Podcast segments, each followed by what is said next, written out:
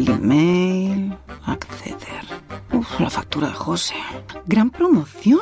Me encantan las ofertas. ¿Qué pasa? ¿Qué es esto? ¿Un virus? ¿Se ha colgado el ordenador? ¿Qué le pasa? ¡Ay! No funciona nada. No puede ser. No puede ser. ¡Ay! Despierta, no conviertas la tecnología en tu peor pesadilla. Protege tu empresa. Perseus y RC Abogados, especialistas en delitos informáticos. 661 09 91 22. Perseus y rcabogados.com.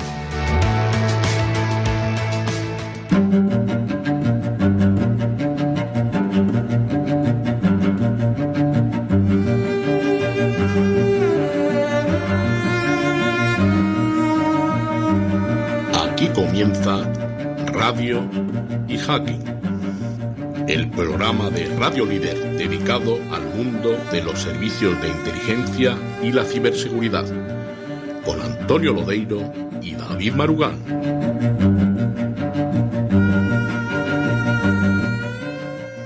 Pues un, pro- un programa más, iba a decir programa más, Iván 5, aunque eh, este 26 de junio pues eh, quizá eh, sea el preludio de unas vacaciones, pero con vuelta.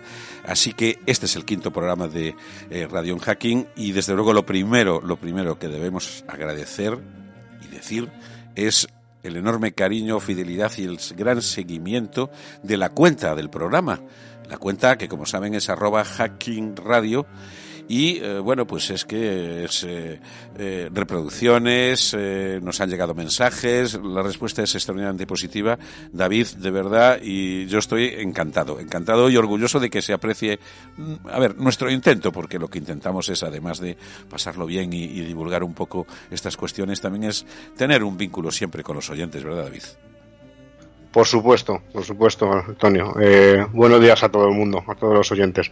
Pues sí, y de hecho yo quería resaltar eh, que no- nos escuchan en, en Cuba, obviamente no a través de FM, porque sería imposible eh, prácticamente, pero eh, sí a través de nuestros podcasts y quería saludar a dos buenos amigos, a Pavel y a Camilo, que, que, bueno, son unos fieles oyentes, además de otros cubanos que, que nos siguen desde este país y de otros países de Latinoamérica. Y bueno, pues que es un placer que recibir mensajes de, de estos oyentes. Efectivamente, pues eh, un saludo también eh, de mi parte. Tenemos que eh, recordar que ya ha terminado el plazo de participación en nuestro concurso para eh, los aparatos de radio y en los próximos días anunciaremos el ganador, ¿no, David? Sí, en el sorteo de la, de la minicámara en breve, en breve se dirá cuál es el, el ganador, sí, efectivamente. La efectivamente, la minicámara. Bueno, pues yo creo que es el momento de comenzar con las noticias como hacemos siempre, que, que ya resulta un poco repetitivo, pero a ver cuál es el ataque de de esta semana, David. Bueno, hay, hay un montón y un montón de ataques, pero bueno, yo me he quedado con el del Ministerio de Trabajo porque está relacionado un poco con, con- el SEPE, con el anterior del, SEPE. En este caso, pues igual ha sufrido un ataque de- pues, supuestamente de ransomware. Parece, según las declaraciones, que, que no se pide ningún rescate y que todo está recuperándose poco a poco y, y que, como siempre, el Centro Criptológico Nacional está trabajando de manera conjunta pues para determinar el origen y restablecer la, eh, pues, la normalidad, ¿no? De alguna manera. Pues esto viene bastante a cuento porque hace unos pocos días, poco más de una semana, en eh, Cornwall, en Inglaterra, en Cornualles, pues eh, se reunieron los, el grupo de países del G7, que lo sabe todo el mundo, pues es Canadá, Francia, Alemania, Italia, Japón, Reino Unido y Estados Unidos. Y hablaron, es, una cumbre no quería decir yo que vaya a ser la de Yalta, pero es un poco la cumbre pospandemia y que se ha hablado de muchísimas cosas que probablemente definan el futuro político y social y económico de la sociedad global en la que vivimos. Y es curioso porque una de las cuestiones centrales, además que estaba prevista, no fue una cosa que surgiera eh, de repente, pues es una declaración en la que se anuncia un compromiso contundente de lucha con- como, contra lo que describieron en los líderes del G7 como el desafío global del ransomware, eh, David. Sí, efectivamente.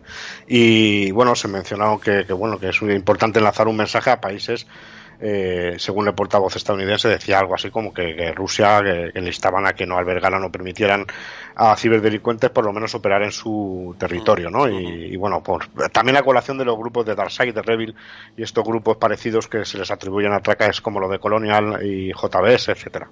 Desde luego eh, se lo han tomado muy muy en serio. Eh, un par de días después de esa reunión, o sea, ya aproximadamente hace una semana, eh, se reunieron en una cumbre bilateral Joe Biden y Vladimir Putin y ahí también Biden le dejó absolutamente claro a Rusia, aparte de unas líneas rojas de todo tipo, una de las cuales es que haga todo lo que esté en su mano eh, para detener los ciberataques y particularmente, y cito textualmente de una, la declaración de la Casa Blanca, de identificar, interrumpir y exigir cuentas a quienes dentro de sus fronteras, o sea, las de Rusia, llevan a cabo ataques de ransomware, abusan de monedas virtuales para lavar rescates y otros crímenes cibernéticos. O sea, que esto va absolutamente en serio. ¿eh? Sí, y además yo planteo también, y bueno, supongo que muchos oyentes se lo han planteado, ¿no? El, el tema de la regulación de las ciberarmas, ¿no? Eso ya hablaremos quizá en algún programa con, con alguna persona de esto, pero, pero igual que ah, bueno en su día hubo hubo la proliferación de armas nucleares, etcétera, pues eh, también existen ciberarmas, ¿no? Eso habrá que habrá que verlo también, cómo se trata a nivel internacional. Efectivamente, pero bueno, parece que nos estamos tomando esto muy en serio, incluido en este programa Radio Hacking, que no todo es así un poco divulgativo, sino que también de alguna manera yo creo que este programa eh, también queremos que sea una un warning, hay una advertencia eh, y luego pues hoy hoy hablaremos después la segunda parte de todas estas cuestiones con José Prada, pero antes también vamos a hablar con Javier Conde de contramedidas electrónicas, en fin, como siempre, eh, creo que un programa lleno de asuntos de eh, interés. Pero eh, hay una noticia que es un poco más antigua, pero a mí me ha llamado mucho la atención, porque seguramente de utilidad también, porque LinkedIn es una, algo que, un perfil de tipo profesional que se utiliza a diestro y siniestro, que todos hemos utilizado y utilizamos. Y resulta que, según la BBC News, ya digo, es eh, un poco más antigua, eh, hay espías que usan LinkedIn para robar secretos de empleados gubernamentales. Mm, así es. Esto no, es, efectivamente, no es nuevo. No, no, no es sí la noticia, sino la, la técnica en lo que podemos llamar pues técnicas de virtual huming, o sea, el huming tradicional que sería la inteligencia de fuentes humanas aplicado al mundo ciber, en este caso en operaciones de captación a través de redes sociales, no solo de LinkedIn, de otras redes también, de expertos en diferentes materias con estos fines de espionaje.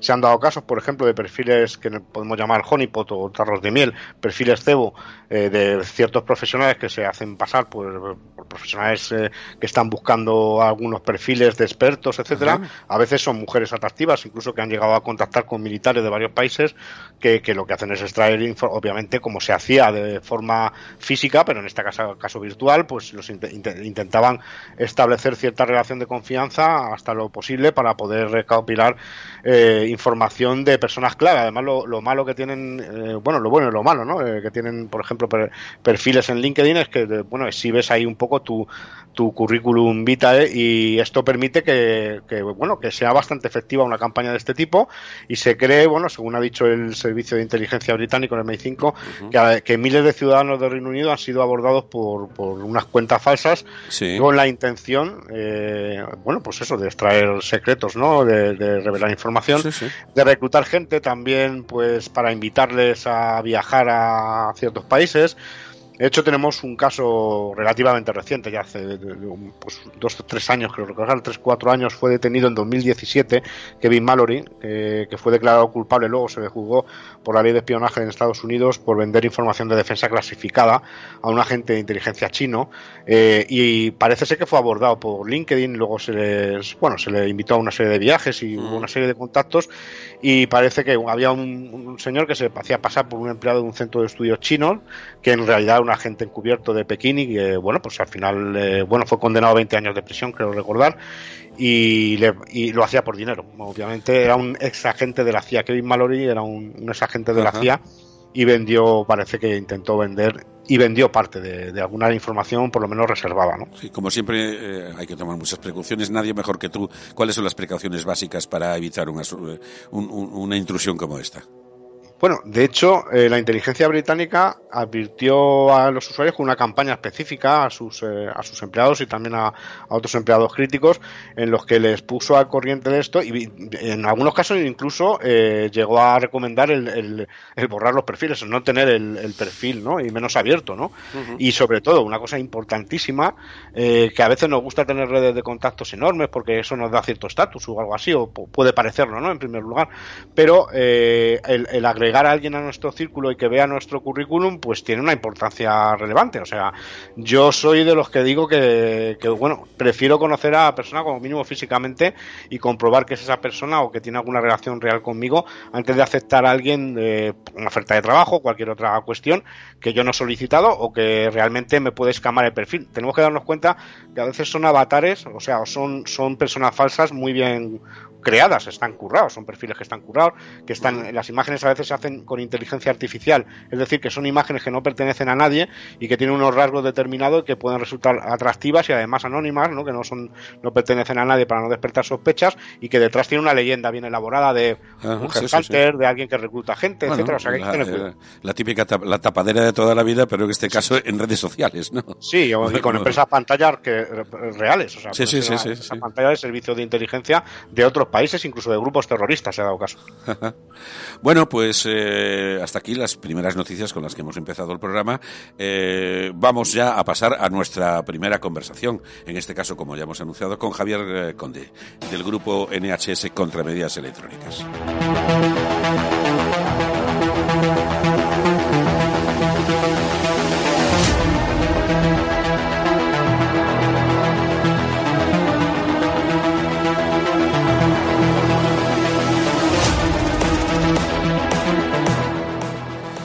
Pues eh, como digo, Javier Conde, pero yo casi te dejo, eh, tú lo conoces bien, eh, así que en, tu, en tus manos dejo la presentación de nuestro invitado. Muy bien, pues, pues aquí tenemos, y es un placer y un honor tener a Javier Conde, que es fundador de NHS Contramedidas, es detective privado, director de seguridad Dispone de diversas certificaciones internacionales específicas de TSCM. Eh, no se preocupen los oyentes, que Javier nos dirá qué es este palabra. Eh, eh, bueno, está formado en escuelas de prestigio en España, en Estados Unidos, en Rusia, en Ucrania, en Lituania y en Reino Unido. Es formador de las fuerzas y cuerpos de seguridad del Estado, del Ejército de Tierra y de diferentes multinacionales. Visitante asiduo de ferias de carácter restringido de seguridad e inteligencia. Su trabajo diario es el desarrollo de barridos electrónicos y operaciones, sobre todo de contraespionaje para empresas e instituciones en su día a día, en su operación diaria. Un placer, Javier, tenerte por aquí, amigo Javier. ¿Qué tal? Buenos días, Antonio. Buenos días, David. Es un placer para mí participar en el programa y muchas gracias por la invitación. Pues yo como soy, eh, Javier, como soy el profano, efectivamente, ¿qué es un TSCM? ¿Qué son los TSCM o las en este caso? Realmente es una sigla eh, eh, anglosajona, ¿no? que al final es técnicas de, contramedidas electrónicas, ¿vale? Es un, un palabra que suena así un poco extraño, pero al final son barridos electrónicos, que al final es una serie de medidas para la detección de dispositivos de escucha, dispositivos de grabación, localización, cualquier tipo de dispositivo electrónico de espionaje, ¿vale? Son una serie de medios y de procedimientos que se, que se realizan con una serie de equipos eh, sofisticados para detección de este tipo de, de artilugios, ¿no? Y al final, pues eso. Digo, no, no, David, David, tu turno.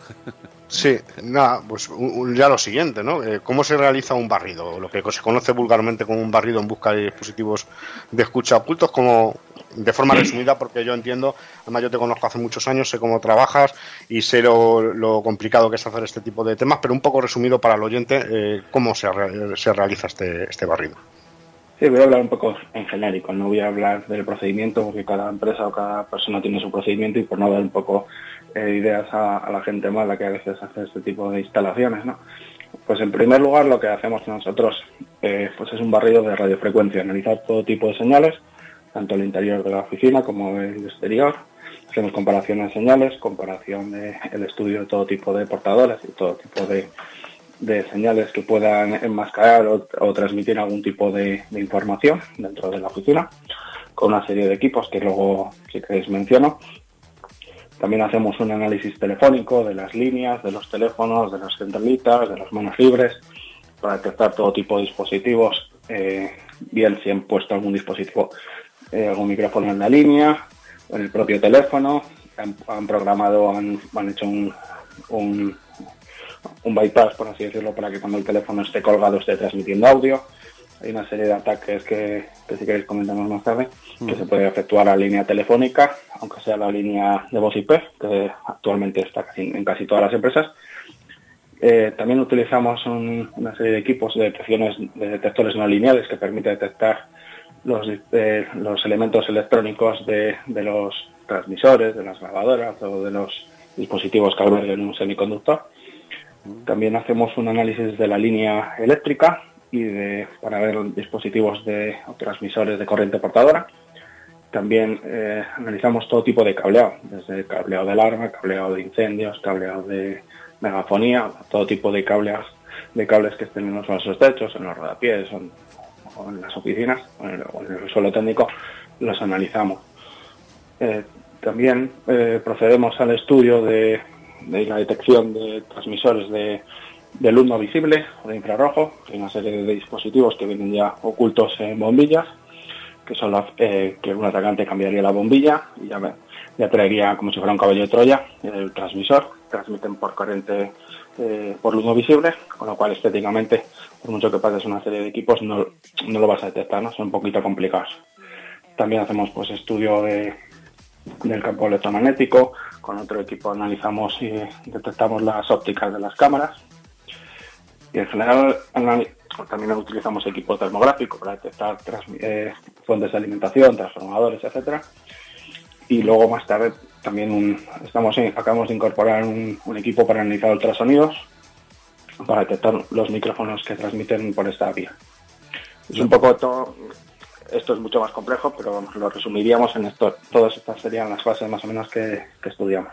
Nos, nos hacemos, eh, ya, ya nos hacemos cargo, ¿verdad, David, de la increíble complejidad? Porque supongo que esto, esto irá parejo con el desarrollo tecnológico. Cada vez habrá más maneras de intentar romper la, eh, de, eh, la, seguridad de, de, corporaciones e instituciones, ¿no? En ese sentido. ¿Cuáles son, David, oh, perdón, David, eh, Javier, ¿cuáles son los momentos críticos eh, en los que hay que realizar este tipo de operaciones de contramedidas y barridos? Bueno, nosotros eh, trabajamos con, dos tipos de clientes. Uno que son los clientes multinacionales, hoy los 35, empresas muy grandes que tienen protocolos estrictos de seguridad, con los cuales, en los cuales realizamos barridos cada mes, cada dos meses o con cierta periodicidad y en otro tipo de empresas o instituciones que eh, nos requieren para investigar un, un, hecho concreto de una filtración o una transmisión de X información. ¿no? Eh, a nivel, por eso hay que diferenciar. Generalmente el momento más crítico para las empresas, pues las grandes siempre están expuestas a, a este tipo de, de, ataques y las pequeñas en, momentos tipo, o incluso también las grandes, ¿no? cuando están en, en transiciones, en fusiones, en OPAs, en reuniones de, alta dirección con otras compañías, incluso también pues empresas que tienen litigios tanto eh, nacionales con trabajadores como internacionales, ¿no? Y últimamente sí que nos han requerido para hacer algunos barridos en, extranjero para empresas españolas que están participando en concursos eh, en concursos o litigios en, eh, en el extranjero, ¿no? Por, por, X infraestructuras o X o X negocios, ¿no? Que eh, sospechan que, lo que son las, empresas locales, apoyadas por, un gobierno local, pues les pueden eh, instalar algún tipo de dispositivo. ¿Por qué? Porque hay que ser conscientes que por mucho que avance la ciberseguridad, eh, tanto la defensa como el ataque, como la tecnología en general, los altos directivos se reúnen en persona. Por mucho que haya COVID, videoconferencias y tal, se reúnen en persona por confidencialidad de los, datos, porque al final no se fían si la videoconferencia es segura o no, está cifrada o no, pero al final la mayoría de las personas de alta dirección son gente mayor que tiene las costumbres más analógicas, llamémoslo así, y se reúnen en persona y esas reuniones son las que nosotros protegemos. David. Muy bien. Eh, bueno, yo hace años que estuve dando unas charlas con la valiosa ayuda de Javier sobre TSCM, además en España y en Latinoamérica, y, surgía, bueno, dudas en los, en los, las personas que acudían a la charla, luego decían, oye, esto creíamos que solo pasaba en las, en las películas, ¿no? Eh, ¿Cómo explicarías tú la necesidad real, Javier, de, protegerte y tener contramedidas ante estos hechos, lejos de creer que, solo existen en las películas, en, en películas de espionaje, sino es una cosa totalmente real. Sí, realmente las empresas, las empresas internacionales están expuestas diariamente, ¿no? Porque al final tienen conflictos tanto en España con el extranjero y tienen multitud de reuniones importantes en los que se decide la, la viabilidad y el futuro de la empresa de aquí a 5 o 10 años. Esas empresas están, tienen un riesgo real diario, ¿no? Eh, otras personas. por ejemplo, nosotros no trabajamos prácticamente con particulares, pero eh, sí que conocemos, trabajamos con, colaboramos con otras empresas del sector que sí que trabajan con particulares, los cuales ahora con el tema de separaciones y discusiones matrimoniales, pues pueden ser fruto de que eh, alguna de las dos partes le instale algún tipo de, de grabadora o micrófono y luego generar cualquier tipo de empresa que tenga algún tipo de dato importante. Vaya a tener una reunión importante con X, con, otra empresa de la competencia, que la vaya a adquirir, que lo vaya a comprar, que vaya a, vender algún tipo de material, o que tenga un mero conflicto laboral. Últimamente estamos participando en algunas, eh, haciendo barrios a algunas multinacionales que tienen conflictos laborales que van a despedir a personal que al final tienes, puedes tener el todo en casa, ¿no? Es decir, ya no es que venga una, una empresa o una persona de la empresa, sino que tú lo tienes dentro. Eh, Javier, justa, perdona que te interrumpa, justamente eso me refería. Te iba a preguntar eh, eh, el caso de empresas o directivos que se espían unos a otros o empresas o direcciones de empresas que, que espían a sus empleados porque temen que haya fugas de información, topos internos, etcétera. ¿Eso se da con frecuencia? No, que la empresa espía al empleado, no, porque eso es ilegal en España pero que empleados coloquen tipo dispositivo, algún tipo dispositivo de estos para controlar a los jefes, sí que se puede dar. en España no se le puede poner un micrófono a cualquier persona, solo se puede grabar o transmitir información de la que tú, estás, tú eres partícipe. Es decir, un, empleador no podría colocar ningún tipo de dispositivo para grabar al empleado, ni, de audio ni de, grabación. ¿no? Sí, y ocurre también que proliferan, perdona, Antonio, que, que, proliferan dispositivos de bajo coste de Internet, hemos, hemos visto. Yo, de hecho, bueno, tengo, tengo micrófonos, tengo cosas que he utilizado para charlas y tal, pero hay que poner en antecedente a, los oyentes que, es, que pueden cometer un delito eh, haciendo esto, ¿no? Entonces, eh, he visto una noticia hace poco de una chica que decía que no se sabe si esto es un fake y que lo hizo por ganar seguidores o reproducciones, no se sabe muy bien. La cuestión es que había una chica en TikTok que puso un vídeo que, había encontrado un rastreador en su bolso. No sé si has visto tú este, esta historia, ¿qué opinas de ella? Lo he visto, eh, a ver, no lo sé, la, TikToker es, es, famosa, tiene ciento y algo mil seguidores.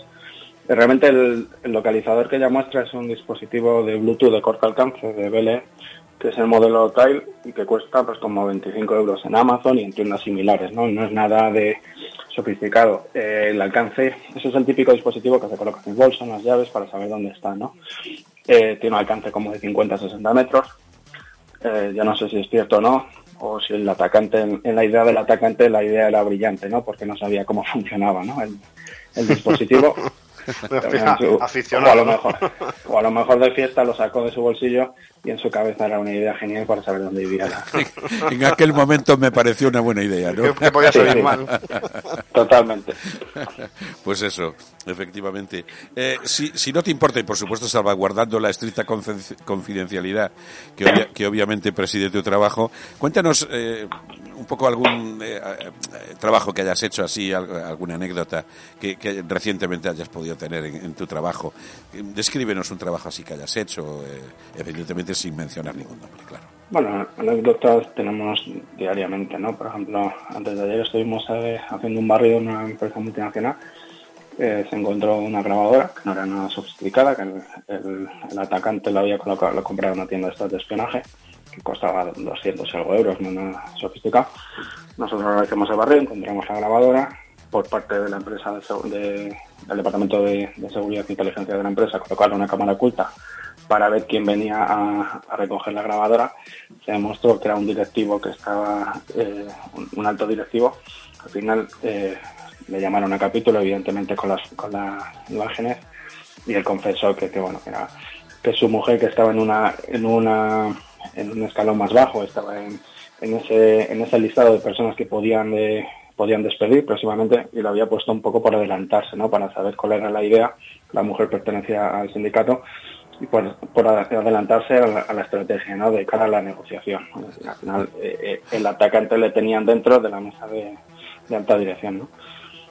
Eh, y luego otros dispositivos, por ejemplo, creo que era en marzo, abril o, abril o marzo encontramos un, un equipo transmisor una empresa bastante importante, al final tirando del hilo por las visitas y por el control de acceso que había y por la investigación que, se hizo posteriormente por parte de la empresa, se demostró que, la, que había colocado era una empresa eh, británica, una empresa de, de espionaje, de inteligencia, llamémoslo como queramos, privada, que había sido contratada por la competencia para instalar dos dispositivos. Uno que era un dispositivo de captura de audio y de conversaciones bastante sofisticado que transmitía la información por la noche, porque no estaba transmitiendo todo continuo.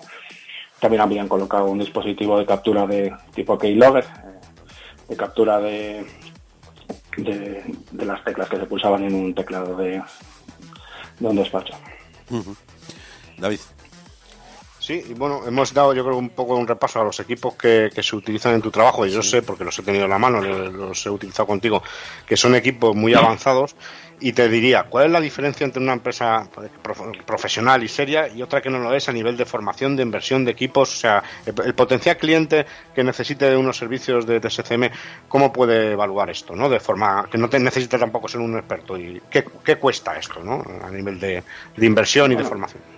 Habría que diferenciar en España hay una serie de empresas que, eh, que, invertimos tanto en formación como en equipos, que yo personalmente me he formado por los diferentes países que has comentado anteriormente, recibo eh, formación constante porque me gusta y hay que estar actualizado, me voy a ferias de seguridad eh, restringidas a fuerzas cuerpos de seguridad y vamos un poco por delante de lo que son, lo que sería a nivel del atacante, ¿no? hay otras empresas que están también muy bien formadas y que disponen de equipamiento, pero también tenemos la, desgracia de que hay personas que se creen que esto es un cachondeo, que compran equipos en tiendas de espionaje o en eBay o en, o en tiendas de AliExpress, así, y son equipos de bajo coste, con lucecitas, y hacen un poco el paripé, y, y lo que están dando es una falsa seguridad, ¿no? Son equipos de cientos de miles de euros en muchos casos y no, no de 20 euros de, de AliExpress, efectivamente. Sí, eh, nosotros más o menos llevamos como en torno a 120.000 euros en equipo cada vez que desarrollamos un, un barrido, ¿no? Porque al final un barrido que alguien te dice, no, sospecho que me han puesto algún tipo de dispositivo. Tú no sabes lo que estás buscando. Es decir, si no tienes un equipo que detecte X, eh, X micrófono, X lavadora o X transmisor que te han colocado en la línea eléctrica, pues no le estás dando una seguridad. Es decir, no puedes llevar un equipo, por desgracia para nosotros, y yo como empresario, al final hay que invertir muchísimo dinero en los equipos eh, para poder estar actualizado ahora con el tema del 5G, etcétera, ¿no? Eh, ya para terminar, ya se agota nuestro tiempo. Estamos en la mitad de eh, este quinto programa. Javier, mm, me imagino, pero no sé exactamente. Esto es contratar este tipo de servicios. Mm, supongo que tendrá cierto carácter prohibitivo, ¿no? No, realmente Realmente los equipos, o sea, los servicios que nosotros desarrollamos, luego también depende del, número de localizaciones, el número de despachos, el número de oficinas, teléfonos. Eh, si, es una empresa que nos contrata habitualmente para realizar un servicio todos los meses. El precio varía también, eh, más o menos el servicio inicial puede, puede rondar desde 500 euros, tampoco es una cosa súper súper de lujo, ¿no? Es decir, al final depende también del número de estancias, no es lo mismo hacer dos despachos que hacer una planta entera, ¿no? lógicamente. Al final, Javier. son equipos más o menos servicios razonables y accesibles. Pues eh, hasta aquí nuestro tiempo con Javier Conde de NHS Contramedidas. Bueno, interesantísimo y además muy ilustrativo. Javier, un fuerte abrazo. Eh, por... un, un placer y muchas gracias por la invitación y gracias por compartir el programa con Pepe que viene a continuación. Sí. Y, que todo un, un en lo suyo un abrazo, Javier. Un abrazo. Un placer que hayas estado con nosotros. Un honor. Muchas gracias por la invitación. Un abrazo.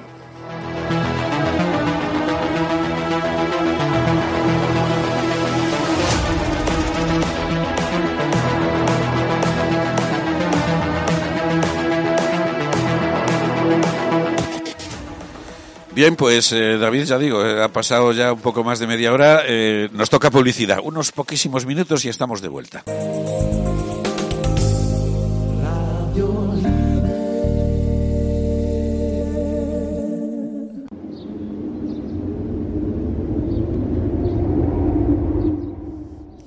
Pues, eh, en fin, unos poquitos minutos, se ha hecho corto, así que sigamos con nuestro programa. Bueno, como bien decía Javier, eh, estoy expectante de acabar nuestra conversación con José Prada. Hablamos largo y tendido de inteligencia económica, de formación, de fuentes, y hoy, segunda parte, vamos a hablar y desarrollar más temas todavía. Pero antes, eh, hay algo de lo que David, como de tantas otras cosas, porque la verdad es que sabes mucho de muchas cosas, ¿eh, David? Hay que reconocerlo. No, ¿eh? no, muy, muy poquito muy poca. Sí que me...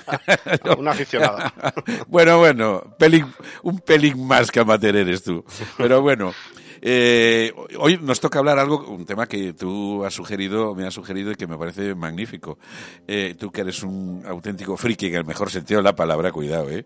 De la radio, pues hoy eh, eh, yo ya me he visto en YouTube una charla tuya, como siempre, brillante y magnífica y súper bien documentada, sobre eh, radios clandestinas, emisiones clandestinas de radio, que son básicamente, pero ahora ya eh, nos lo va a explicar muy bien David, pues son eh, las radios que en situaciones normalmente de eh, eh, confrontación política de regímenes dictatoriales suele utilizar la oposición a ese régimen eh, o guerrillas, etcétera, a lo largo de toda la historia, porque esto ya tiene casi un siglo, me parece. Pues eh, esos son un poco, ¿no? Luego pondremos algún ejemplo. Pero las emisiones de, prepara- de, de propaganda aquí en España, todo el mundo recordará, pues Radio España Independiente y la famosa PIDE, la Pirenaica, ¿no? Explícanos un poco la- cómo ha ido evolucionando, cómo nace y cómo va evolucionando las emisoras clandestinas de radio.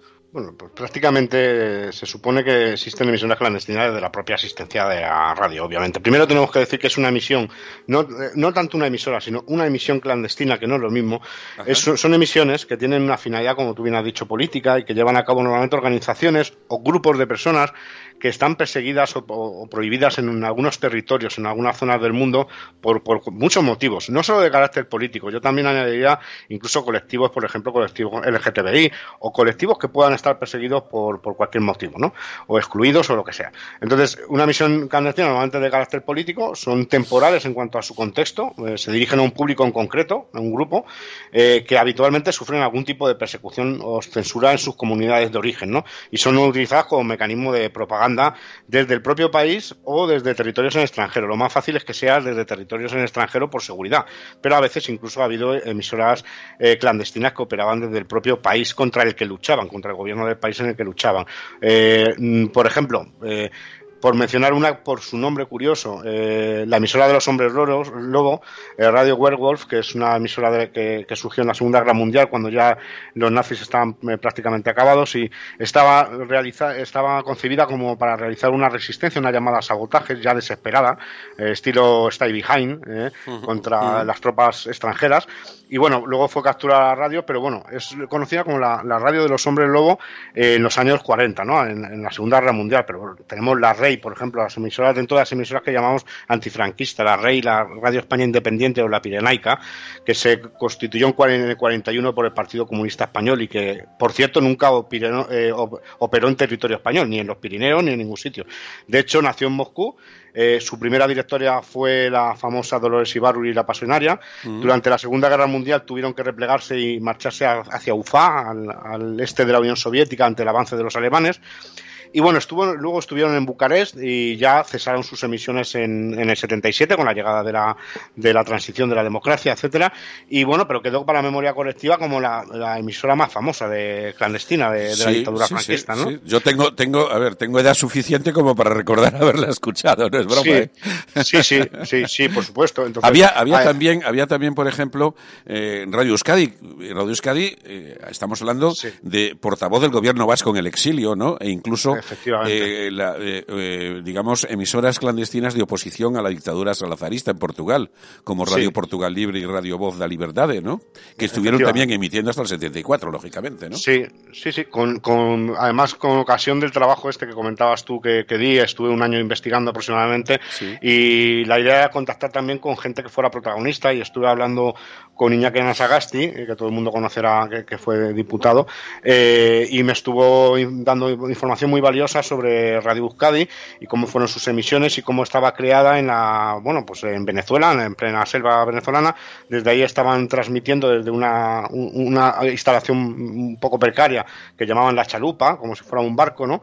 Que era una emisora que todo el mundo pensaba que estaba en algún barco e incluso las, las fuerzas de seguridad franquistas parecía que creía que estaban por España y tal, y en realidad no, nada más lejos de la realidad, estaban estaban en, Venezuela. Eh, David, eh, ah, no, perdona, sí. sí, continúa, continúa. Era una pregunta que te iba a hacer, te la hago después. Dime, dime. No, que, digo, que digo que aparte de eso, hay un periodo de esplendor de estas radios, aparte de la lucha anticolonialista, de la que luego seguramente me vas a hablar, pero hay un periodo de una especie de edad de oro de, de es la Guerra Fría, que son los dos bloques tienen eh, tienen eh, emisoras que funcionan y sobre todo desde el lado occidental eh, la famosa eh, Liberty, ¿no? Y Europa Libre que llegó a emitir desde Gerona, me parece además, ¿no? Sí, desde Pals. volaron las antenas en 2007, creo recordar, unas antenas enormes en YouTube hay un vídeo de cómo las las volaron con una carga controlada. Efectivamente, fue la Guerra Fría fue evidentemente con estas dos emisoras principalmente que luego se funcionan en una y que siguen operando con otro nombre y con otro tipo de bajo otra organización,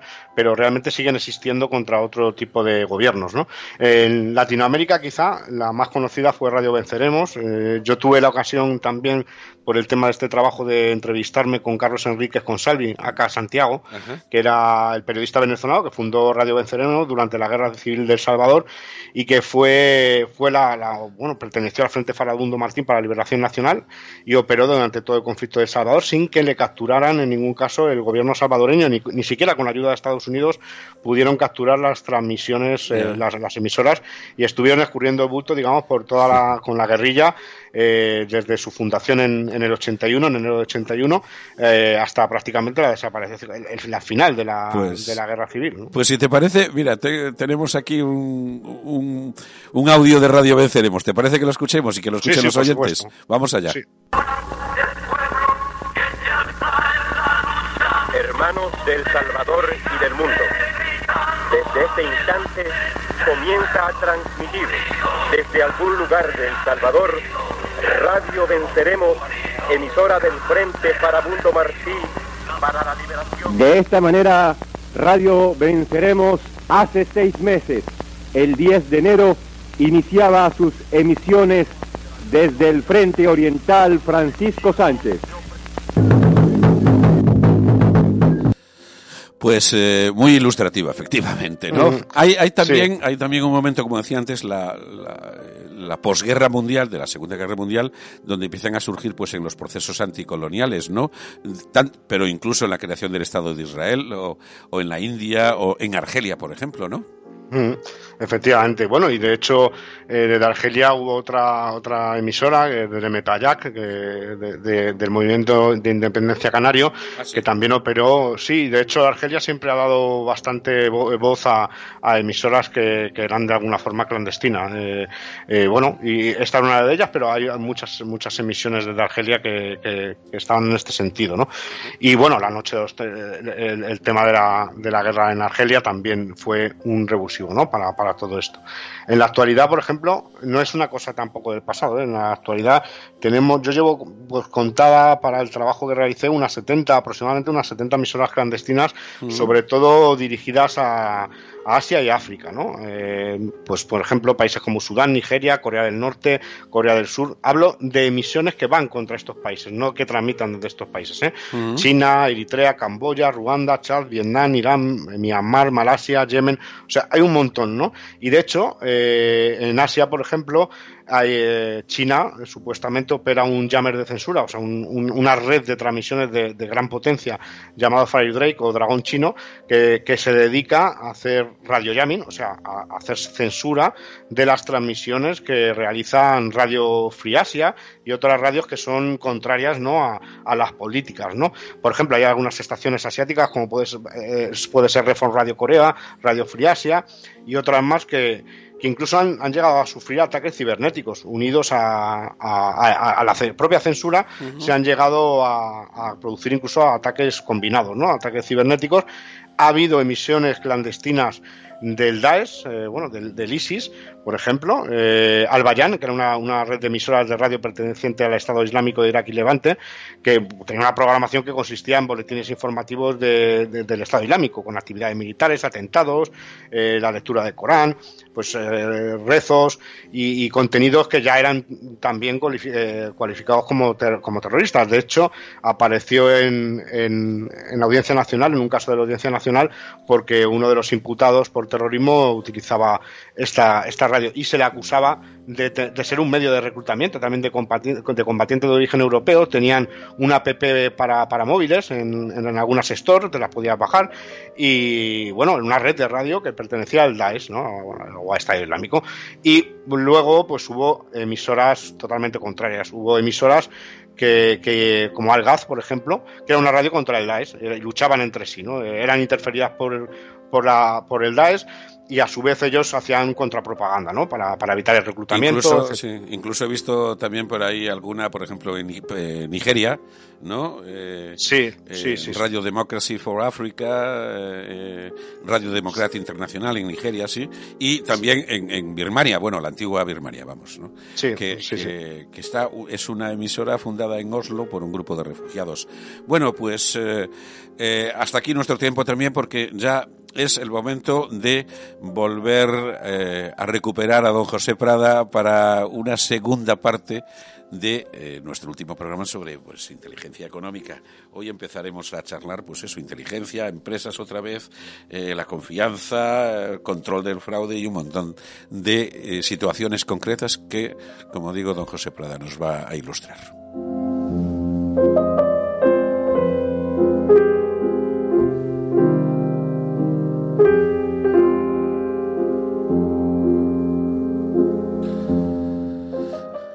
Don José Prada, ¿cómo está usted? Muy buenos días.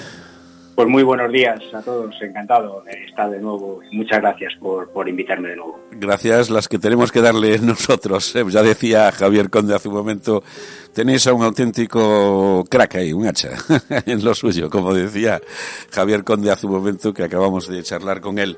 Eh, esto es la segunda parte de nuestra conversación del anterior programa, con lo cual le rogaría que me eh, que nos hiciera a, David y a mí, a los oyentes, un pequeño resumen de lo que hablamos en el último programa y ya continuamos. ¿Qué le parece?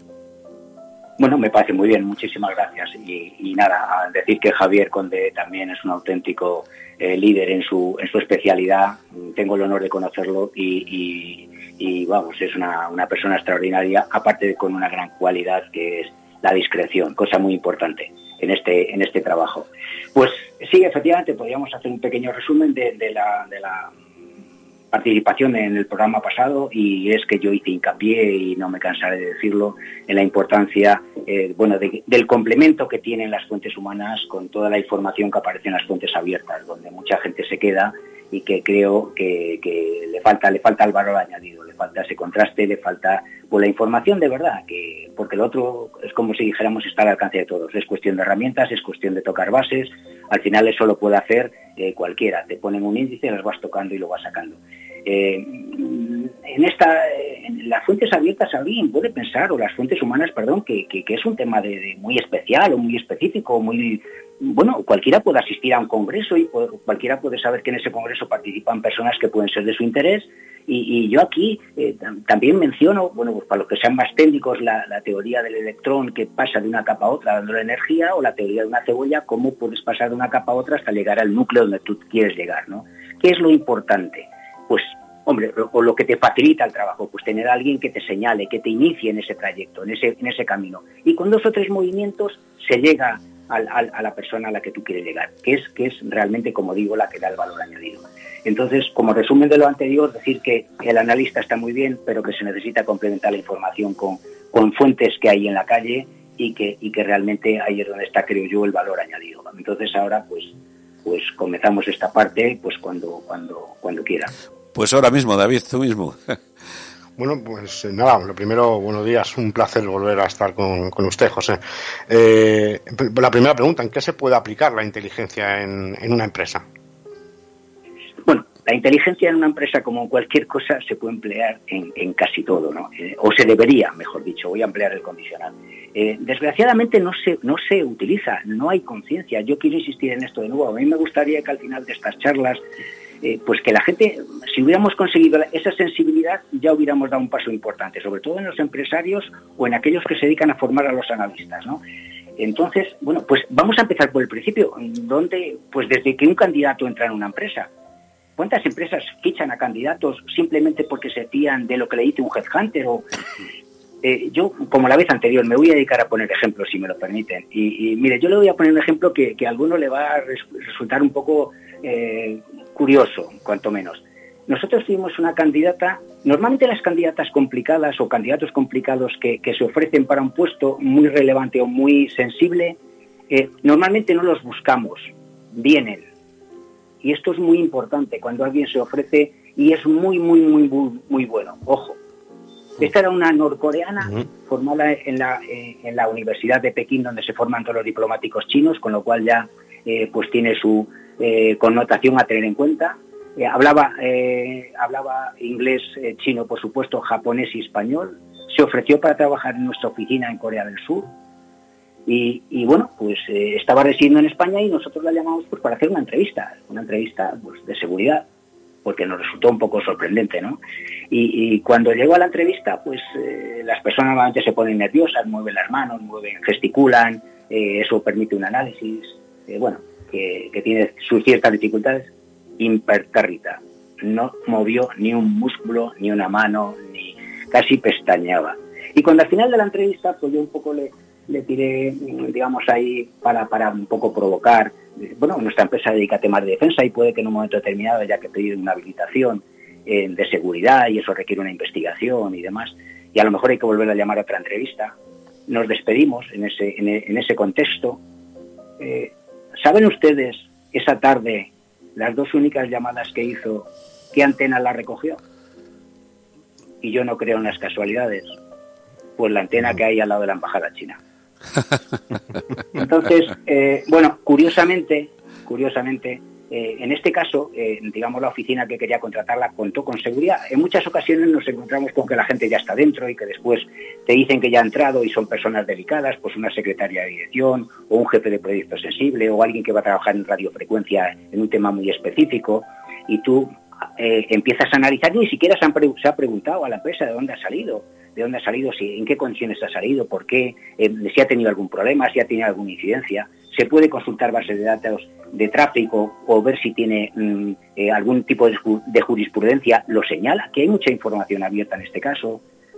Otro tema importante que me gustaría tocar aquí, que tampoco se hace mucho, es el tema del análisis grafológico, interesantísimo. Y yo con esto ya lo quiero dejar ahí. Yo creo que el que tenga oídos que escuche. Eh, que hay que controlar a la gente que entra en las empresas, porque la gente, las empresas sobre todo que trabajan temas sensibles, no digo clasificados, ¿eh? sensibles, o sea, que aportan un valor añadido, que tienen una tecnología especial, que desarrollan algo especial, que tengan cuidadito con la gente que selecciona y sobre todo con la gente que se les ofrece. Antes, antes de cederle la palabra a David, que eh, seguramente tiene más preguntas también, eh, eh, don José, háblenos del control del fraude. Bueno, pues el fraude en una empresa una empresa, eh, Es, es, un, es, un, eh, es un problema que puede, que puede venir de, dos formas. Puede producirse un fraude, un fraude externo, que lo estamos viendo, eh, digamos, muy recientemente, lo que se conoce como fraude del CEO, por ejemplo, y otro fraude interno, el fraude pues, de un empleado que, según una estadística de, de PricewaterhouseCoopers, el, más del 70% lo produce y alguien a lo mejor se puede sorprender, el consejo de administración y la gran dirección de la empresa. ¿Y eso por qué? Pues porque la gente de abajo, eh, si supone que el jefe algo controla, pues en cuanto que se despiste o hay algún problema económico de cualquier tipo, se supone que lo detecta y lo evita. Eh, ¿Cuál es el problema de las empresas? El problema de las empresas es quizá el exceso de confianza y el poco control. Y eso es una cosa muy, muy, muy, muy importante. Es que eh, una cosa es la confianza y otra cosa es el control. O sea, tú puedes tener muchísima confianza, que es bueno con tus, con tus subordinados, pero de vez en cuando un poquito de control. Y a veces se lleva uno muchísimas sorpresas. Y en el tema del control del fraude, del, CEO, pues que es el fraude externo, que muchas empresas no quieren, eh, digamos, eh, eh, decirlo porque al final es un poco vergonzoso, pero esto lo único que requiere, lo único que requiere es un procedimiento.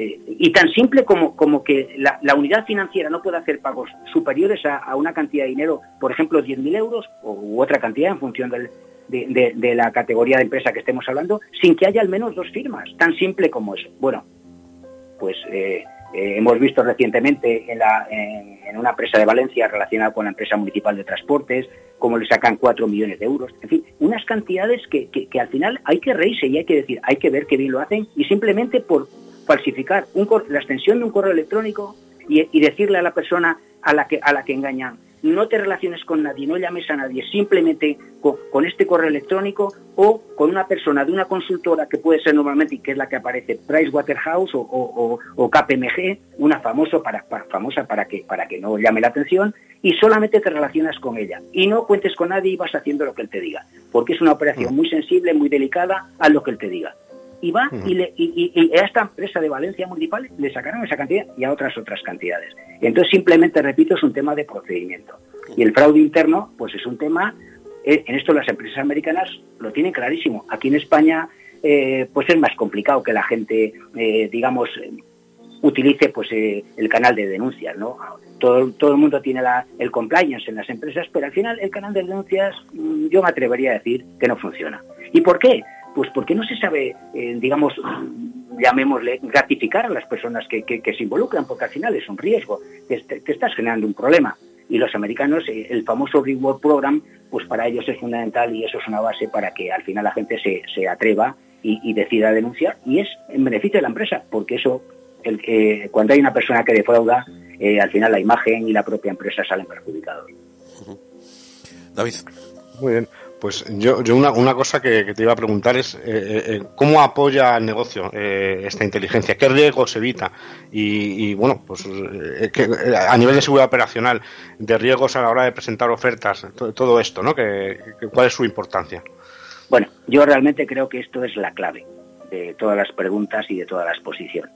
Si realmente estamos en una empresa y es para, para, para, apoyar a la empresa, digamos, el equipo económico, perdón, el equipo de inteligencia, eh, lo que tiene que hacer es eh, o sea, favorecer el negocio y sobre todo evitar el riesgo.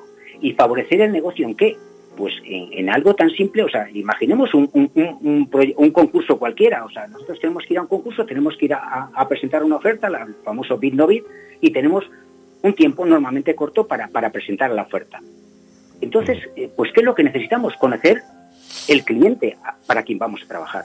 Ese cliente es un cliente duro, meticuloso, litigioso, se mete contigo, te deja trabajar o, te está tocando las narices eh, al segundo día y en cuanto que te, retrasas un mes te penaliza o si te, te, pone y, que, y que no resulta rentable. El socio con el que vas es seguro, es fiable, lo conoces, conoces el consejo de administración, las cuentas, el balance, y el riesgo país. ¿Dónde vas a hacer la obra? ¿La vas a hacer en Brasil? Si la vas a hacer en Brasil, ¿en qué estado? ¿En qué zona de ese estado? ¿Dónde tiene que vivir la gente? ¿Cómo tiene que desplazarse? ¿Dónde, dónde, eh, ¿Qué medios debe de emplear? ¿Qué seguridad hay que emplear en, las, en, ese tipo de instalaciones? Yo, y me van a permitir también otro ejemplo. Eh, mm, dos ejemplos, mejor dicho. Eh, nosotros en un momento determinado nos, nos pidieron una licitación para, para Isla Mauricio, creo que lo cité el otro día una, central de ciclo combinado, que muchos, eh, pues hay que mirar ahí que está en el índice al lado de Madagascar, como también comenté. Bueno, pues el, equipo de inteligencia, que después comentaré qué perfil tenía, empezó a hacer el análisis de, ese, de ese proyecto, de quién era el cliente, quién era el socio y los riesgos de este país, como estaba diciendo. La, la, la becaria del analista detectó que en el socio había un español trabajando, un ingeniero y se montó su coberturita para decirle, oye, mira, eh, nosotros vamos a participar en ese proyecto que va a salir, vamos con vosotros como socios, ¿y qué te parecería si, si en un momento determinado de tu desarrollo pudieras trabajar con nosotros en el proyecto? ¿Tú qué intenciones tienes? ¿Quieres quedarte en la isla? ¿Quieres volver a España? ¿Quieres trabajar para una empresa española? Eh, ¿Entienden los oyentes que eso le empezó a proporcionar información? Era la becaria, ¿eh? ¿Qué hizo el analista, el experto? Cogió, este es un señor que hablaba inglés, francés y alemán. Llamó al cónsul alemán en la isla. Contactó con el cónsul francés. Analizó qué empresas españolas habían estado trabajando en la isla. Inmediatamente nos fuimos a ver a esas empresas españolas. Y de toda esa información deduces la siguiente información. Por ejemplo, suelo basáltico en la isla. Cuesta muchísimo perforar. Ojo con, el gasto que te puede suponer si tienes que hacer una obra de ese estilo. Las, las importaciones tardan 60 días en llegar. Único importador de cemento. Ojo con el tema de las, de las etnias distintas que trabajan en las, en las obras. Cada uno tiene sus fiestas, muchísimos días festivos que tienes que descontar al año. Ojo con las inclemencias meteorológicas. Y así al final te permiten decir una serie de cosas. Y otro dato muy importante, aunque aquí se hable francés y el proyecto te lo exijan presentar en inglés, al cliente le encanta que le presentes dos hojitas de resumen en francés. Fíjense qué información más tonta pero más curiosa y que lo que hace es que es que se produzca esa empatía pues porque el cliente recibe esa información en el idioma que le gusta entenderla. Y una cosa muy importante, nos dijeron esas empresas que habían trabajado en la isla, con ese cliente. El cliente cuando acabe la obra tiene un año desde que se ponga en marcha en funcionamiento la central que no te paga. Pues con eso hay que contar, porque si no cuentas, pues estás generando una pérdida importante, que es lo que suele pasar a mucha gente que va a, los proyectos sin tener ningún tipo de información. Y a mí esto sí que me encantaría. Nosotros trabajamos con, Sistra, la empresa francesa, en un momento determinado quiso acercarse a, la empresa nuestra en Sudamérica y, y, otra vez quiero insistir en la figura del analista que, que, se moja, que pregunta, que se mueve en la calle.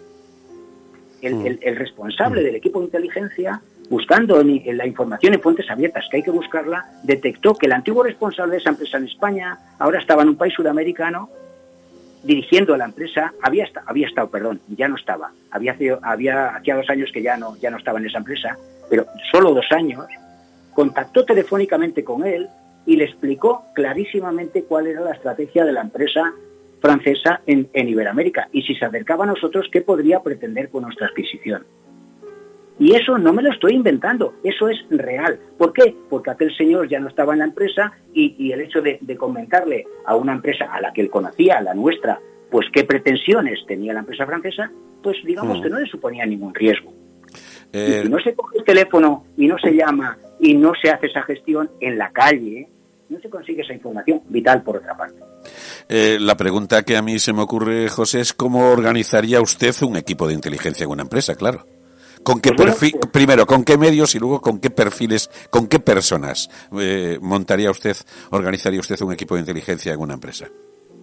Pues ya más o menos lo he ido, lo he ido adelantando, sí, un poco, sí. perfilando, pero al final todo depende de la, de la entidad de la empresa, ¿no? Incluso hay empresas que no tienen equipo o que no tienen que tenerlo. ¿Por qué? Pues porque la entidad de la empresa es muy pequeña, a lo mejor nos están escuchando gente que son de pymes. Pues una pyme a lo mejor no puede, porque no va a montar un equipo de dos personas de inteligencia que a lo mejor eh, pues no tienen un trabajo continuo para, para ellas, ¿no? Entonces, eso es un análisis que la empresa tiene que determinar. Y después, por otro lado, claro, la empresa tiene que haber alguien que los lidere, o sea, eh, ahí está el problema. ¿Cuánta gente hay que sepa eh, estos temas? O sea, un analista que sale de una universidad, como hemos dicho, y, después de un máster en inteligencia, pues hombre, lo que requiere es alguien que lo que lo que lo que lo guíe y, que, haga las prácticas con él y que le vaya lo vaya lo vaya ajustando a la, realidad. Entonces, en una empresa, en nuestro caso, pues eh, mm, yo ya más o menos lo iré adelantando, como digo. Nosotros tuvimos la suerte de fichar, bueno, o lo buscamos, mejor dicho, a una persona que tenía 28 años y que había sido un, eh, digamos, un becario del ICEX. Es el Instituto de Comercio Exterior que cada año saca unas becas, pasan unas pruebas, unos exámenes, normalmente hablan bien dos idiomas y los mandan a trabajar a, la Consejería Comercial de una embajada, en nuestro caso Argelia. Y allí estuvo trabajando para la consejería de, la embajada y después lo fichó la empresa nuestra. Con lo cual, mm, eh, bueno, pues sabía moverse, tenía eh, capacidad de relación, empatía, confianza en, sí mismo, y ya estoy dando cualidades de lo que debe tener una persona. el tema del idioma es fundamental. ¿Por qué? Porque eso te da, te da confianza, y después vino aquí dentro de los proyectos en el ámbito económico, porque era economista, y ya estoy diciendo también que me interesa mucho los economistas. ¿Por qué? Porque analizan los balances, son capaces de, bueno, un balance lo puede, hombre, tampoco es tan difícil, eh, pero bueno, pero le da un valor, le da un valor, igual que a, una persona que, tenga relaciones internacionales o que sea un abogado. Pero sobre todo lo de los idiomas, la confianza y, digamos esto, este haber estado fuera. Después vino aquí a una parte económica que estaba poco, poco motivado y ahí es donde eh, lo secuestramos y lo pusimos en marcha con el equipo, hizo el máster y lo empezamos a, formar en el ámbito y dio un resultado extraordinario. Le colocamos después a otra becaria con él y, entonces yo creo que he ido más o menos perfilando lo que es lo que es el, lo que es las características que debe tener. O sea, idiomas lo primero, una formación en economía o en derecho lo segundo, y, después, bueno, pues mm, esa experiencia que te permite haber estado en el exterior, pues sería una cosa fundamental para, para este puesto, ¿no? David. Sí, hemos hablado mucho de inteligencia, pero ¿y, las actuaciones de contrainteligencia llevadas a, la empresa se pueden ya llevar a cabo? Hay algunos ejemplos, hemos visto ya algunos, pero ¿algún ejemplo a destacar? Bueno, si difícil es entender lo que es la inteligencia lo que estoy diciendo y eso que estoy tratando de hacer y vuelvo a repetir, el que la gente lo entienda para que intente aplicarlo y sobre todo que no, que no nos las den todas en el mismo lado, pues hablar de contrainteligencia a lo mejor pues incluso es más complicado. Pero voy a seguir poniendo ejemplos, como digo, y ejemplos que nos han tocado y que nos han dado la cara. La, coreana es uno de ellos, en la selección de personal. O sea, ahí hay que estar muy avispados en la selección. Pero, pero nuestra empresa, que desarrolló una técnica de, centrales termosolares basadas en el calentamiento de sales, ¿eh? Eh, tanto, tanto en torre como, como, como de espejos, eh, digamos, cilíndricos, pues eh, el responsable de, esa tecnología y el equipo sufrieron el robo de sus portátiles. No voy a decir el número porque casi a lo mejor incluso me da esta vergüenza, pero mm, les digo que más de tres. Y uno de ellos, para que vean en qué sitios más significativos, en la sala VIPs del aeropuerto de Barajas. Y curiosamente, al analizar las imágenes, eh, pues eh, el Servicio de Inteligencia Español nos dijo pues que curiosamente pues era un miembro de un servicio extranjero. Y le llenaron el, el, mm, digamos, la, la, cartera donde llevaba el, portátil pues de revistas de la, del propio aeropuerto para que pensara pues que por el peso era seguía seguía no, no se, ni se enteró. Pero es que pero es que en, el siguiente la siguiente vez fue en una presentación en el Consejo Superior de Investigaciones Científicas en el CSIC en un intermedio en un intervalo en un intermedio en un descanso le robaron el portátil. Entonces bueno, mm, esto, esto, esto es contrainteligencia, o sea, esto es detectar agresiones de otro contra tus intereses. Entonces, inteligencia es cuando tú tratas de obtener una ventaja respecto a la competencia.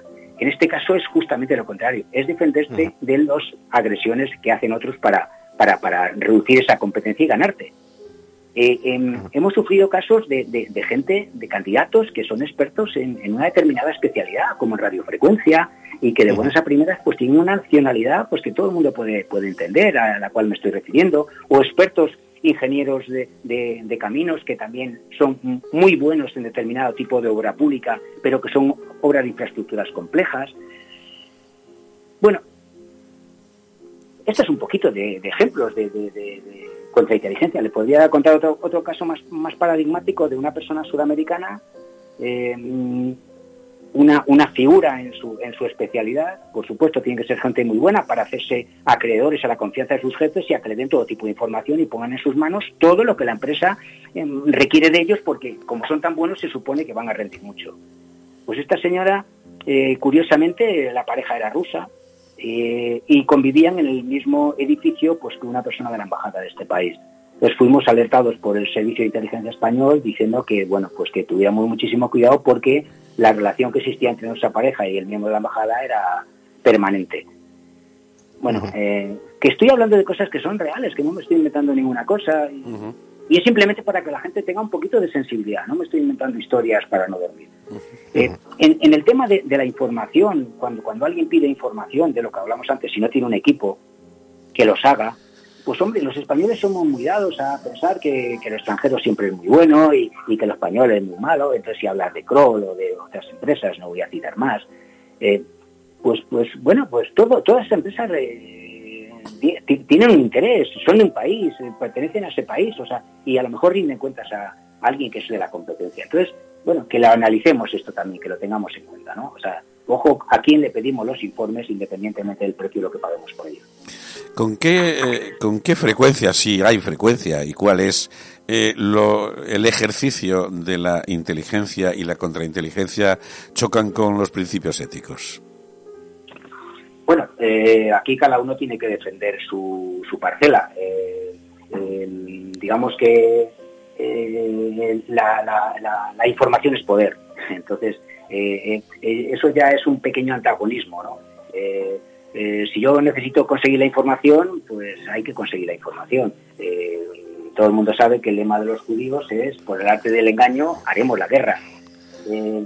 Y, voy a citar la última frase, ya no me extiendo más en este tema. el lema de los franceses no es como aquí que somos muy dados a poner adjetivos a la inteligencia económica, eh, estratégica, táctica, tal como decíamos el otro día. No, no, no. Le llaman guerra económica, el máster que hacen. No, se cortan un pelo. Y, entonces, bueno, pues, pues, eh, pues ahí lo tienes. O sea, si es guerra económica, quiere decir que emplean todos los medios pues, para conseguir el éxito. Y tenemos ejemplos recientes de las adjudicaciones de los trenes de cercanías en París, que yo creo que todo el mundo lo ha, lo ha visto en la, en la, prensa porque son de hace dos meses, el que curiosamente no se lo adjudicaron a Alstom, se lo adjudicaron a una empresa española que es CAP y a una canadiense que es Bombardier, y impugnaron los de Alstom el proyecto en ese, en ese interim han comprado la división de ferrocarriles de Bombardier y han echado o quieren echar a cabo. Hmm. Ese es ese esa es la guerra. y en España, sin, embargo, en España, sin embargo, eh, quitamos del proyecto y del concurso a, digamos a Talgo y a CAF y se lo damos a empresas extranjeras. Y ahora pues hay un proyecto, digamos que como hay que financiar el nitrógeno, el hidrógeno, pues, pues curiosamente lo está liderando también una empresa extranjera que, que, fomenta el que se le financie para, para que sean sus trenes los que van a circular por nuestras vías en el futuro. Bueno, pues esto es lo que hay que tener en cuenta. Entonces, yo por eso siempre digo también que es muy importante en una empresa, que no le hemos dejado un poquito por ahí descolgado, pues que, que, las unidades de, seguridad, que deben de preocuparse de su gente y de la gente que se desplaza, que tampoco lo hemos comentado, y que la OIT, la Organización Internacional del Trabajo, exige que tú les informes a tus trabajadores de qué riesgo van a asumir en ese país, pues que la seguridad, que la informa, que la prevención da seguridad y yo quiero que la información de prevención y la prevención de seguridad. Por eso me encantaría que las eh, unidades de seguridad dieran un pasito al frente, dieran un, adquirieran un poquito más de valor añadido y que se y que generaran la necesidad de, aportar información y que y que esta necesidad pues pues hay que generarla pero hay que generarla en base de a base de ejemplo de picar y a base de, de tirar para adelante y de, presentar un informe o un proyecto muchas veces sin que te lo hayan pedido pero que pueda venir muy bien a la empresa entonces eso es eso es muy importante adelantarte a los sitios donde está tu empresa qué circunstancias pueden, pueden ser perjudiciales en ese, en ese país, eh, qué, puede, unas elecciones, un, cambio de régimen en el país, cómo puede afectar, adelantarse, escribir, pedir información y contrastar. Entonces, por eso me gustaría que también se, llevara a cabo pues este cambio, ¿no? de, que, de que las unidades de seguridad dieran ese paso, pero claro, ¿qué es lo que necesitan? Pues gente que realmente sepa, ¿no? porque si no da un poquito de miedo. Pero bueno, pues, pues pues hay que poco a poco intentar, eh, mm, digamos, adquirir ese, esta, esta, digamos, esta faceta y, apoyar a la empresa, digamos, para que, para que el negocio se vea reforzado, digamos, desde el punto de vista de la seguridad, que a veces se considera como una especie de, elemento pasivo, ¿eh? y, y, digamos, aportar esta información, que esto sí que, sí que favorece el negocio, ¿no? Pues hasta aquí nuestro tiempo con José Prada. Ha sido realmente apabullante, en el mejor sentido de la palabra, ¿verdad, David? Una cantidad de información. Sí, luego cada intervención de José Prada es una masterclass. es una masterclass, Un placer y un honor que esté con nosotros. Y un honor, efectivamente. Le damos encarecidísimas gracias, un abrazo muy fuerte. Eh, este es nuestro último programa de la eh, season, en fin, la, antes de las vacaciones, pero en septiembre volveremos a charlar. ¿De acuerdo, José? Muchísimas pues gracias. estaremos encantados. Muchísimas gracias a ustedes. Eh, un abrazo muy fuerte. Un abrazo. Un abrazo. Pues eh, David, es el momento de que tú y yo nos compremos unas palomitas y nos vayamos al cine. Sí.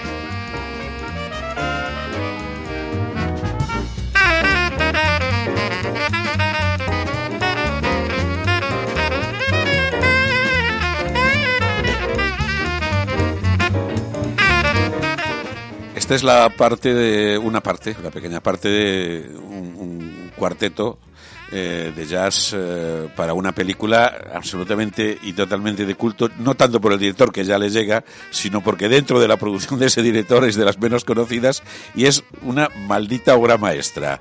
Dinos, eh, dinos David, ¿de qué estamos hablando? Pues hablamos de ni más ni menos que de la conversación de Coppola, Francis Ford Coppola, que de hecho, según él, eh, he leído en algún sitio que la consideraba que estaba en- eh, por encima de, de películas eh, de- como El Padrino, etcétera, etcétera.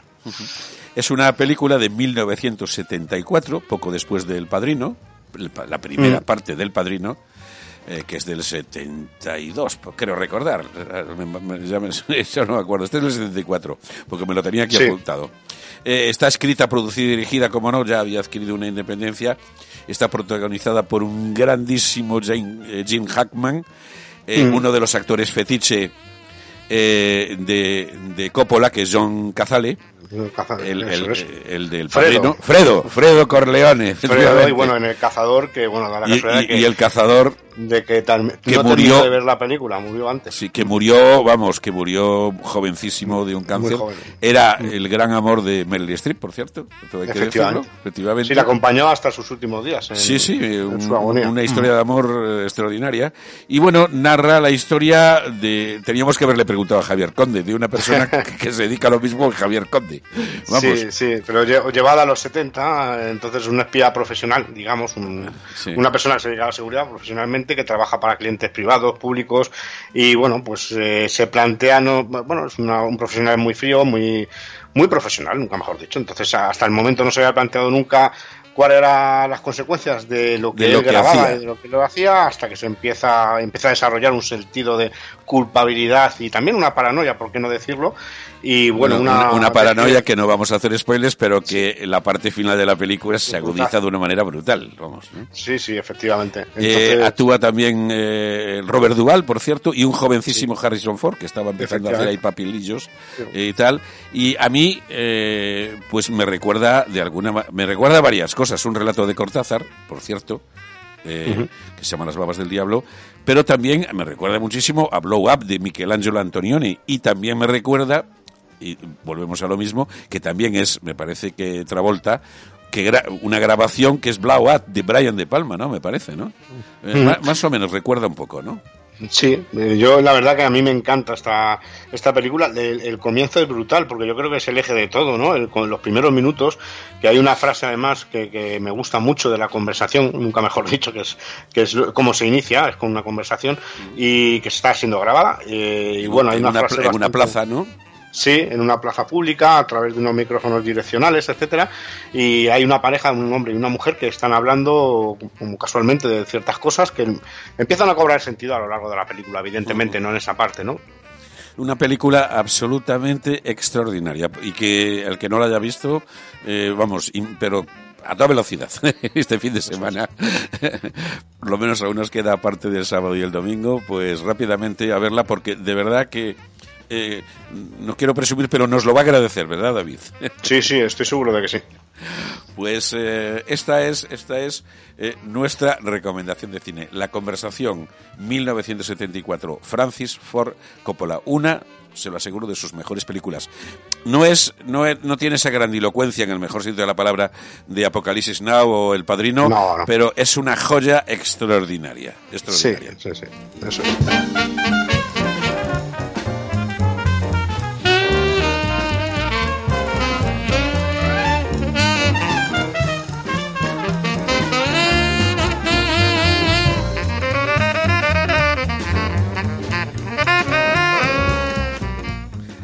Hace muy pocos días, ahora entramos, eh, salimos del cine y nos vamos a la biblioteca. Eh, hace muy pocos días, eh, creo, creo que tú ya lo has comprado, se publicó un libro de eh, una exagente del KGB. Eh, volvemos a ilegales, durmientes, etcétera. eh, pues una auténtica protagonista, Elena Babilova. Háblanos de Elena Babilova. Sí, pues Elena Babilova es una es una ex agente ilegal de, bueno de, de- de Rusia y bueno pues ha publicado una, un libro que se llama La mujer que sabe guardar secretos que se publicó el 17 de junio. Yo lo compré justo ese ese día y la verdad que empecé a leerlo y me está dando unas muy buenas sensaciones. Es una ficción, ella ficciona, pero es su experiencia, realmente intenta trasladar eh, parte de la realidad de su experiencia como agente ilegal en Estados Unidos. Porque Elena Barinova en realidad era Trace Foley, que era una mujer que con su marido, Andrei Berzukov... Ya hablamos, hablamos de ella cuando hablábamos de Americans, ¿no? Y de los ilegales, ¿no? Claro, cuando hablamos de los ilegales, hablamos de ellos, ¿no? Fueron uno de los detenidos y fueron reclutados en los años 80 por la, por la Unión Soviética, cuando era el KGB todavía, y operaron luego como, como espías en varios países, ¿no? Fueron destinados a Boston, a Estados Unidos, y luego fueron detenidos eh, en, 2010 en esta red de, ilegales de, por el FBI. Sus dos hijos, tenían dos hijos de 6 y 10 años, no conocían la identidad, por supuesto, de, de, su, padre, de su padre porque evitaban hablar en ruso en cualquier momento, ¿no? Y luego, pues, pues, pues bueno, ahora esta mujer pues ha escrito, ya este es el segundo libro, ya tuvo un libro que, por cierto, creo recordar que está traducido a catalán y tiene este libro que... El secreto de la clandestina, me parece, ¿no? Sí, algo así, sí. Lo digo porque estaba mirando y he visto, eh, ayer estaba mirando y he visto un libro en catalán, efectivamente. Así, El secreto de la clandestina, sí, efectivamente. Sí, pues ella tenía una vida muy parecida a The Americans, que se supone que es eh, eh, una de las partes en las que se basa esta, esta serie de ficción. Y bueno, vivieron en, Boston, como digo, y tenían una, una inmobiliaria, su esposo era un consultor y tenían dos hijos que no conocían lo que hacían sus padres, por supuesto, y luego fueron deportados y, fueron intercambiados en Viena con los otros agentes pues, y luego creo que fueron también condecorados en Moscú por el presidente Nada menos. Putin, ¿no? Por cierto, y tiene rango de coronel. La, coronel Babilova, y cuidado. La coronel, es coronel. Y se pues dedica a escribir, a impartir seminarios y, a escribir libros, como, Pues efectivamente, bueno, pues esa es nuestra recomendación. Eh, bueno, ha sido un programa, como siempre, intensísimo. Eh, hay que decir, eh, es nuestro último programa de esta temporada. Empezamos hace unos cuantos programas, van cinco. Eh, lo cual son pues poco más de dos meses. Eh, ha sido un auténtico placer, pero esto no acaba aquí, cuidado, ¿eh? no acaba aquí ni de lejos, porque ahora yo diría que hemos empezado a coger carrerilla, o sea que nos tomamos un merecidísimo descanso, lo de merecidísimo, su, Creo que sí, sobre todo en tu caso, creo, David, ¿no? Vamos a dejarlo decir. Pero a primeros de septiembre aquí estaremos como clavos, ¿verdad? Con, con radio. Esto ha sido el rodaje. Esto ha sido el rodaje que me empieza ya a saber a poco. Así que, bueno, pues un abrazo muy fuerte. Volvemos a agradecer ese gran seguimiento y la simpatía con que nos han acogido tanto en la radio por internet como en las cuentas, eh, las redes sociales, etcétera de verdad que estamos agradecidos y muy felices de que nuestro trabajo pues tenga ese eh, eco. Atentos como siempre a nuestra cuenta de, Twitter, arroba hacking radio. Eh, recordar también, como decíamos al principio, que ayer terminó el plazo de participación en el concurso de la eh, Minecámara y que en los próximos días anunciaremos el ganador. Y eh, poco más. Nos despedimos con un poco de música, David, ¿te parece? Por supuesto que sí, y agradecer de nuevo otra vez a los oyentes y a todos nuestros seguidores la gran acogida y es, es un honor para nosotros y después del verano os esperamos, por supuesto. Pues, eh, ¿qué ponemos? Algo así que nos gusta a ti y a mí, de, un poco de culto, pues, transmisión de Joy Division. De Joy Division. Un abrazo muy fuerte, que pasen ustedes un magnífico verano y lo dicho, Radio en Hacking, aquí a primeros de septiembre de vuelta bronceados, pero con más ganas todavía sin cabe.